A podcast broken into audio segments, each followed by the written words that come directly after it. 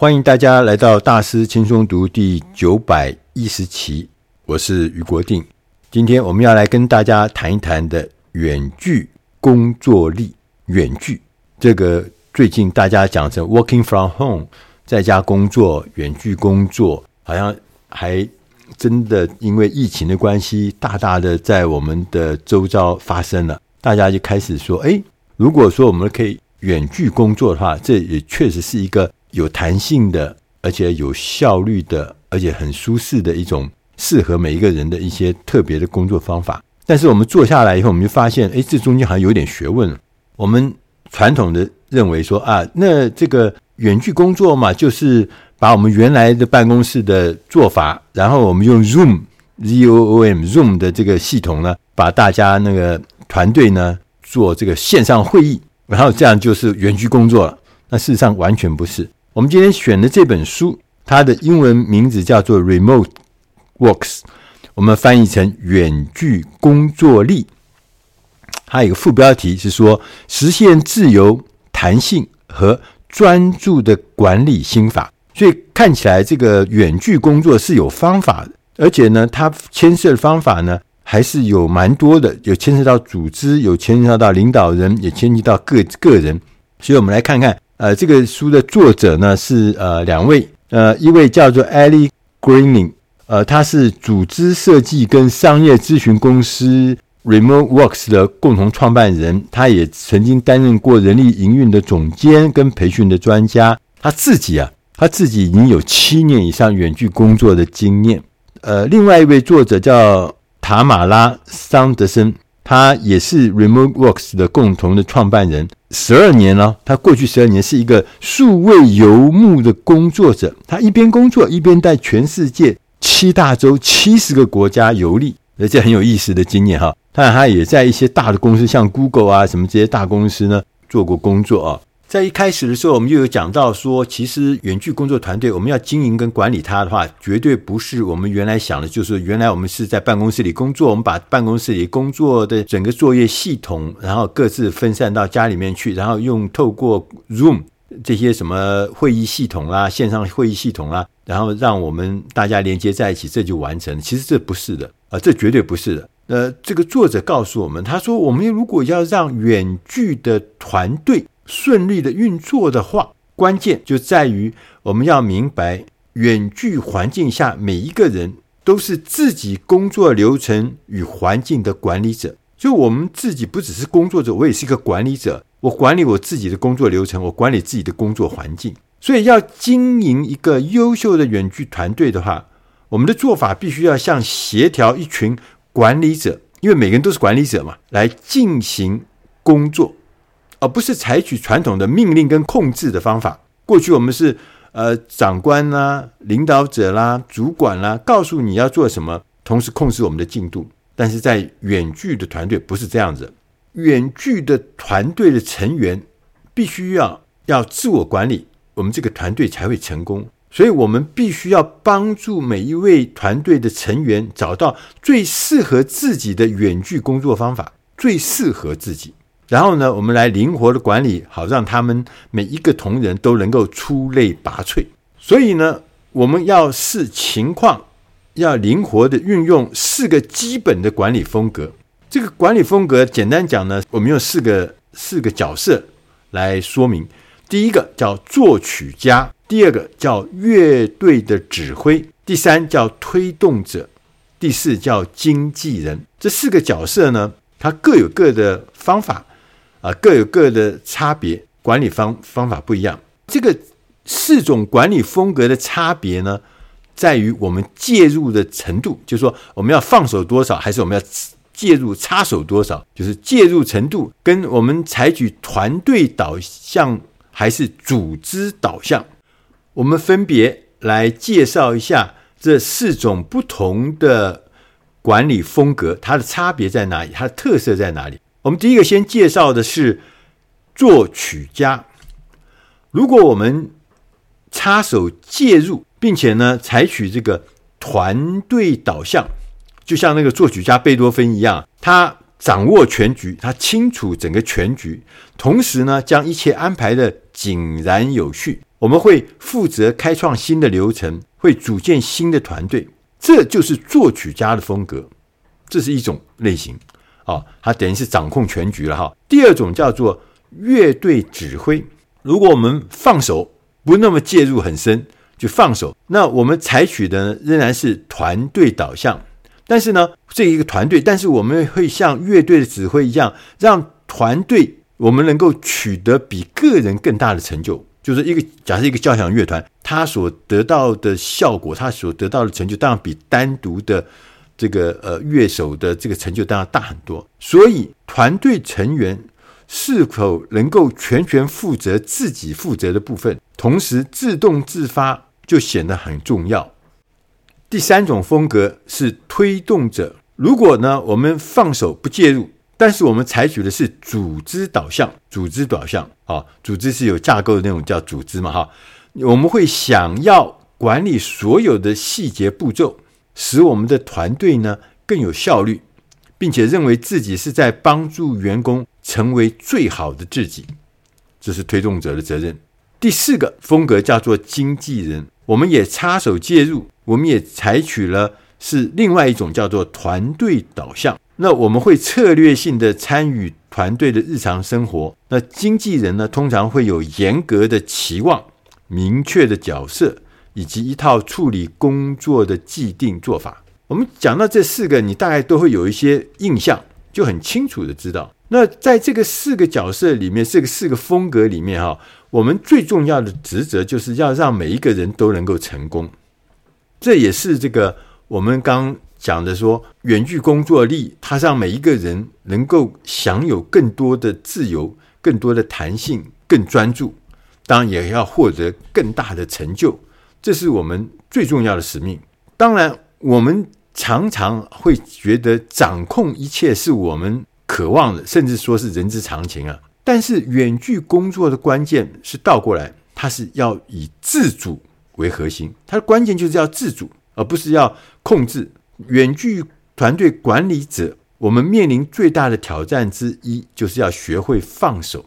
我们身为管理者，我们的职责就是满足员工的需求，不管是技术上的需求、情感上的需求，要让每一个人在自己的岗位上面大放异彩，这才是最重要。那谈到了员工需求，那包含四个项目：第一个叫做保障，第二个叫自主，第三个叫专业。第四个叫链接，什么叫保障啊？保障就是让每一个远距团队的员工相信我们这个组织会履履行所有的承诺，他们可以全心全意的投入工作，哎，不要害怕，老板突然这个卷款脱逃，不会发生这种事。第二个叫自主，远距员工啊，需要知道他们可以自己决定如何工作，在哪里工作。以及何时工作，这是他自己可以决定的。这跟以前我们传统的不一样，早上什么朝九晚五，这不是这一套的，叫自主。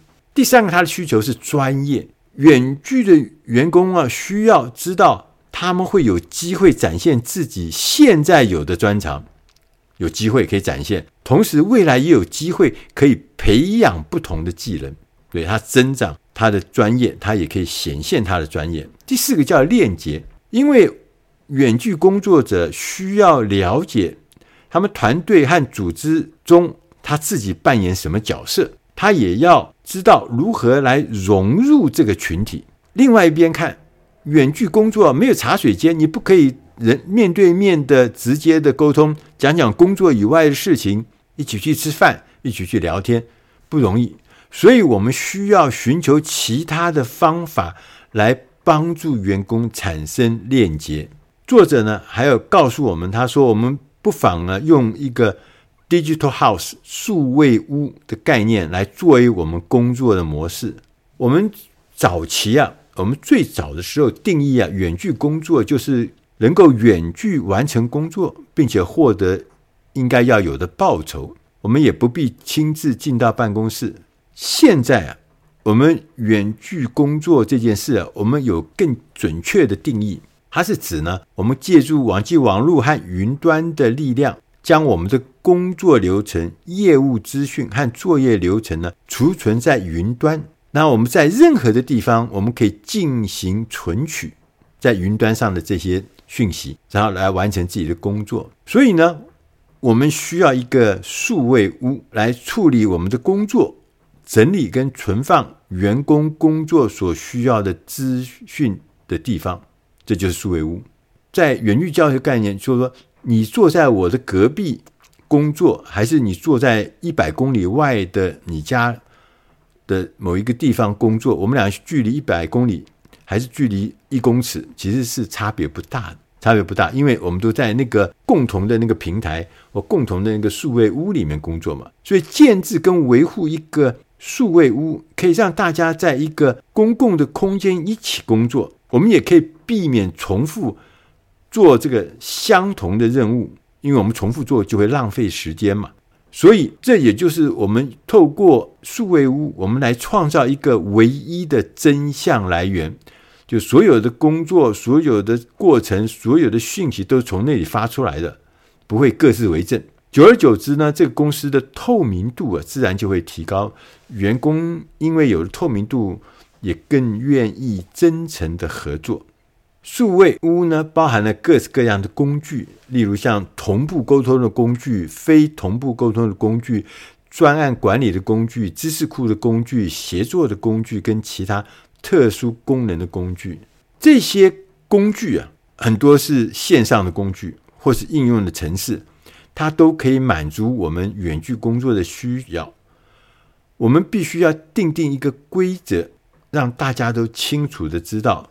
数位物中各项工具的使用方法跟使用规则，让大家更容易取用跟建置各种相关的工作跟文件。在远距模式下，要把事情搞定是有方法的。如果是一个经验丰富的远距工作团队呢，他们通常呢就有三个方法来提高员工的工作效率。第一，管理你的精力。你的精神啊，哈，你的体力。他说，每一个远距工作者必须要找出自己啊什么样的时间安排最适合他的工作，然后他鼓励大家可以尝试把分析性的、创造性的工作安排在精力最充沛的时候。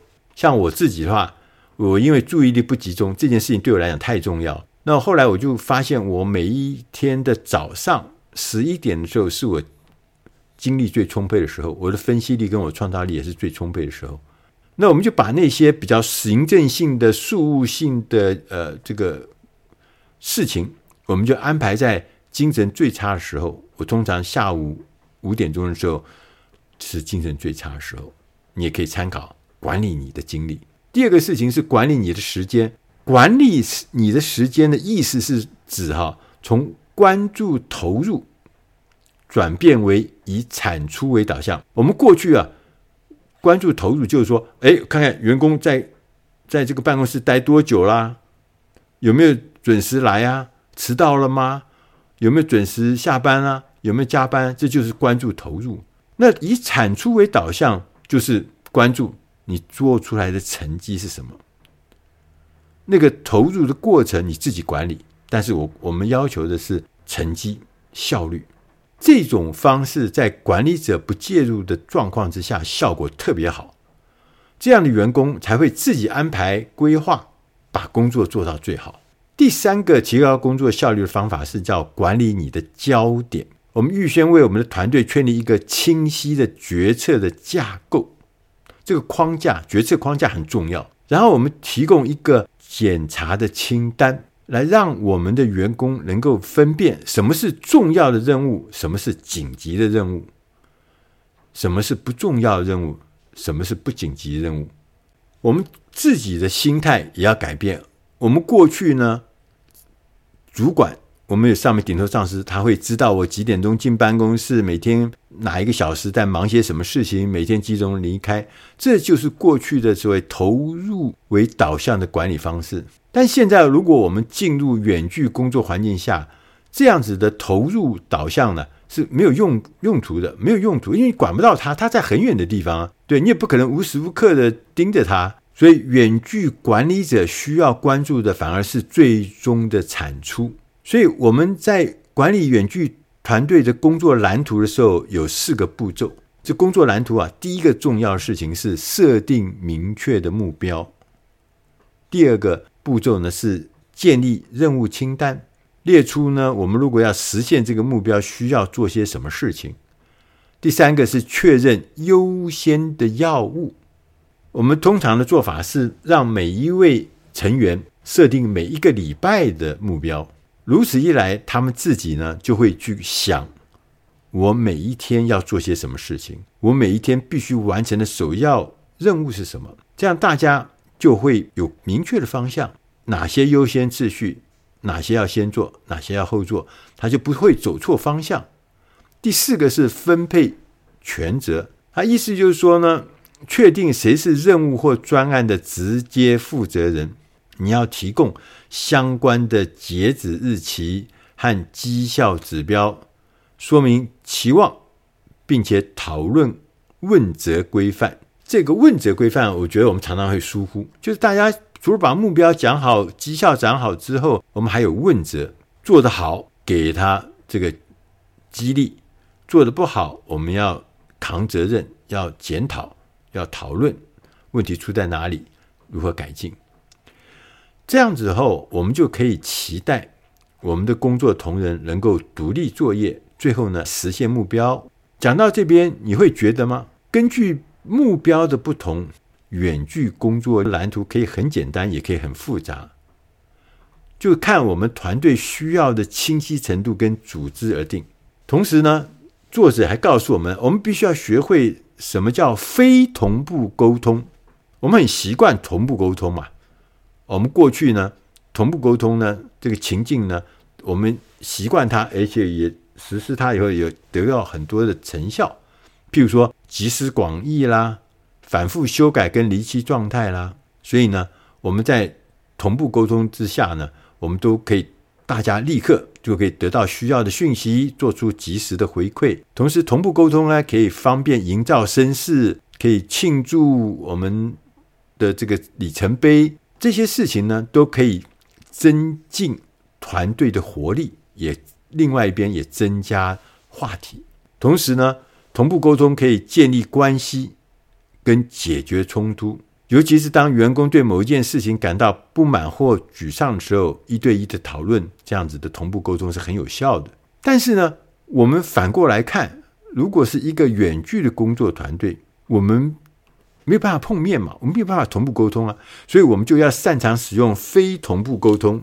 我们还要尝试呢，降低视讯疲劳。哇，在那个呃线上这个会议系统上面开会，一开开了很久，其实很辛苦的。我们要让大家觉得，我们任何的召开的那种即时会议是值得大家付出时间跟精力的，而不是那个疲劳轰炸。所以呢，非同步沟通啊，非常适合在一些情境下面啊、有一些特别情境下特别适合用非同步沟通。第一个是专案规划跟协调。因为我们员工需要时间消化想法跟提出建议，同时呢，在把想要把事情完成的这个情境下呢，我们也可以尝试让员工按照自己的时间和节奏进行工作。这也是非同步，我们不一同步，大家各自去做嘛。所以，当我们需要思考、需要检讨、需要论证的时候，这些活动呢，都需要时间去酝酿，去酝酿你的想法，酝酿你的方法。这这些呢，也是非同步沟通，不是大家坐在一起讨论这个可以解决，大家要各自回去想方法。所以呢，我们虽然常常我们用的非同步沟通最常用的方法叫书面沟通，把这个东西写在书面文字，那大家回去看，各自开始去干活。但是我们事实上现在因为网络关系，我们可以用视讯，也可以用协作的白板，协作的白板像那个。Google Document，你把东西写在上面，大家可以看到这个内容，大家可以各自去进行各自的工作。所以呢，非同步沟通通常具备了可搜寻、可格式化跟透明化的特性。我们自己大师兄读的同仁，我们也大量的使用这种所谓非同步沟通，因为我们在两年前开始呃变成一个呃远距工作者，大家每一个工作同仁都。各自在自己的地方做自己的事情，然后我们在约定的时间要交出你自己的工作成果，然后进行下一阶段的工作。所以觉得做得非常有意思。所以呢，我们也鼓励同仁用尊重的态度来解决沟通的内容。我们要有更大的包容心跟同理心。我们看到别人发生错误的时候，我们也相信别人不是故意的，也不要想老是挑剔别人的毛病。最后呢，作者艾利格林跟塔玛拉桑德森告诉我们，他说，传统管理者的角色跟责任呢，到了远距环境里面，便会把这个责任跟角色分别落在多个不同人物的身上，形成一个网络的效应。